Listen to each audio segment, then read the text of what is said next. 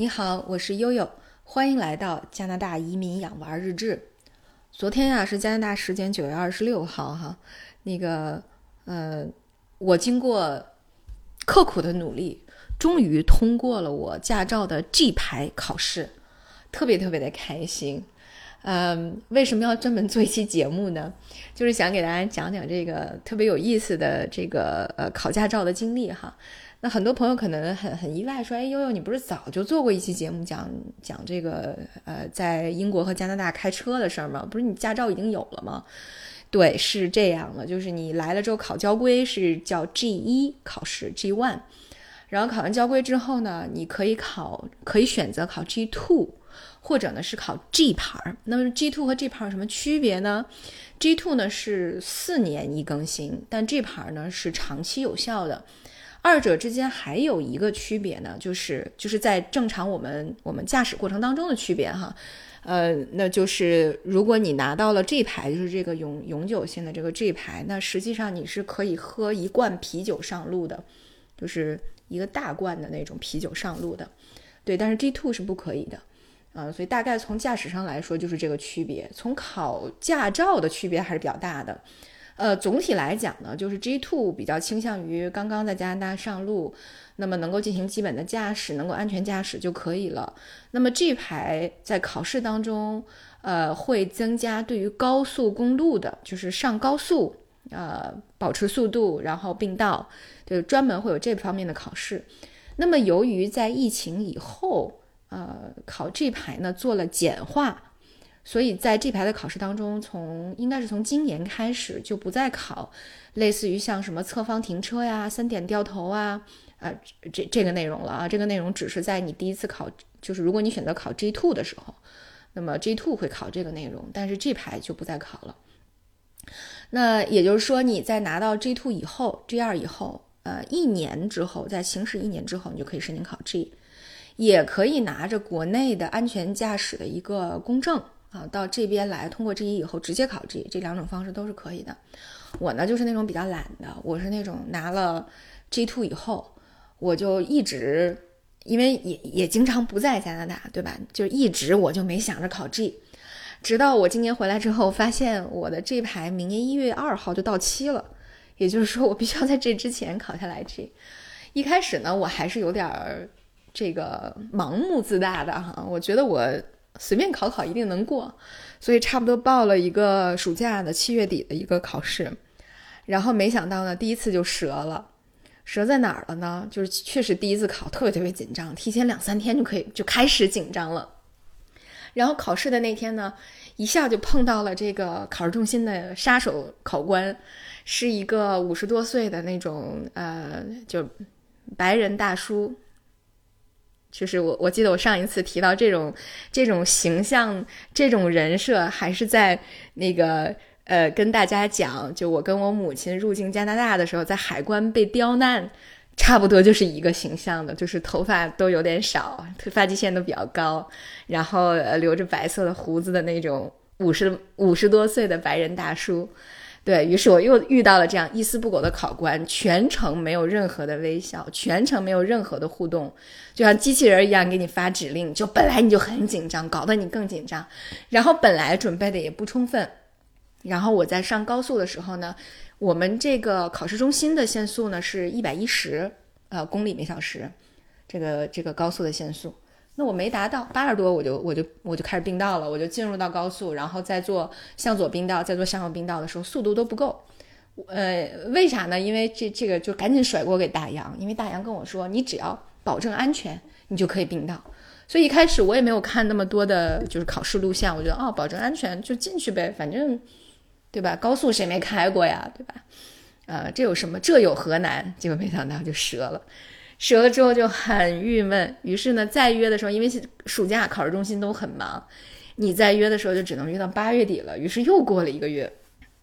又过了一个月，说好吧，那那这一次再考呢，遇到了一个印度大叔，这个大叔倒是挺 nice 的，但是我又犯了同样的错误，就是我在一百一十限速的高速，一百我进了高速，然后在一百并了道，一百零三、一百零二这样并了道，于是又折了。然后这个大叔非常耐心的跟我讲了半天，他说：“悠悠啊，你你别的做的都挺好的，没什么太大的毛病哈，唯一的问题呢，就是说一定要一百一顶格才能并到，记住了吗？跟我说你记住，一定要记住哦。我说哦，好吧。于是我又约，这一约又约到了九月底，就是昨天啊，昨天风和日丽啊，那个天气也不错。”心情也挺好，然后到了考试中心以后，这次终于赶上了啊！我每次在考试中心等的时候，就看考试中心这些考官，因为他们统一都穿的是蓝色的 T 恤，所以特别好分辨。然后就发现啊，有亚洲脸的、亚洲面孔的考官，然后有几个黑人考官，然后呃有几个白人考官，特别是有几个白人漂亮的小姐姐的考官，我就很喜欢。哎，果不其然，昨天我就遇到了其中的一位我很喜欢的白人小姐姐啊，或者是大姐姐，呃，因此呢都很正常。然后她一上车呢，她就问我，她说：“哎，悠悠，你你有什么问题没有？”我说：“我的问题就是，我是不是一百一十上高速的时候，如果我一下开过了，比如开到了一百一十五、一百一十七，甚至一百二，我会不会折呀？因为我我因为大洋总跟我讲说你不可以超速，你不可以超速。后来考官就跟我讲，他说。”他说：“我又不是交警，我只是管你那个考试的时候不要低于一百一，我才不管你是开到一百二还是一百三呢。”他说：“你明白吗？你一定要一百一以上才能上去哦。”反正他又嘱咐了我一下。于是昨天我就做的还不错，终于过去了。为什么跟大家分享这个经历呢？是因为我的天呐，在加拿大三次才过 G，真的是很丢脸的一件事儿，拿出来专门给大家说一下。呃，但是呢，呃。如果大家来加拿大以后考驾照遇到了我这样的问题，也不要气馁，因为真的是你你以考代训哈。因为考到第三次的时候，一个是你真的是一点儿也不太不紧张了，基本上不紧张了。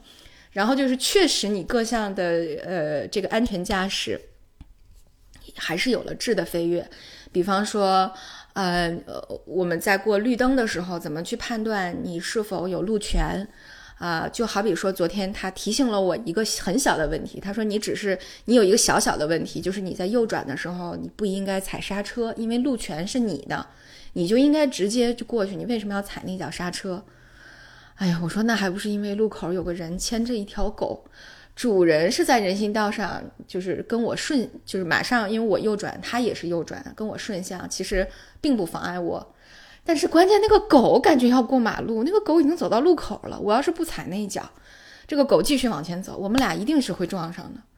我说我就踩了一下，当我发现我踩的时候，然后这个主人拽了一下这个狗脖子上的这个绳绳子，然后这个狗转向了，我才松开刹车，又赶紧开过去了。他说对，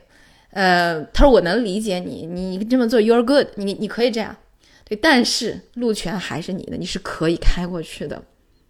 哈哈，大家明白那意思吧？就不管这狗咋地，你都可以开过去，这不是你的责任，你明白吗？我说好的，对，非非常有意思。然后，呃，教官在车上，因为我因为路线很熟了，他在呃没车的时候就就跟我聊天儿。他说：“我看你这意思不像是考第一次了吧？”我说：“是，我都考三回了，我都看见你好多次了。”他说：“哦，这样。”他说：“你以前折是不是折在这个？”限速上了，我说是，他说但是吧，这个 G 牌最重要的还是一个安全驾驶的意识。为什么说你不能比这个速度低呢？是因为如果一旦你后方有车，就经常我们的就是高速是比较 busy、比较忙的，后面有很多车的。如果你一旦一百并进来之后，后面的车呢是要踩刹车才能不追尾的，所以这样子实际上是一个危险驾驶。还有包括说的路权的判断呀，包括你并线的时候要给这个。呃，就是给灯给信号的时间要长一点啊，这种呢都是在多伦多大多地区开车安全驾驶的一个重要的因素。所以我觉得，哎，他说的这些要点，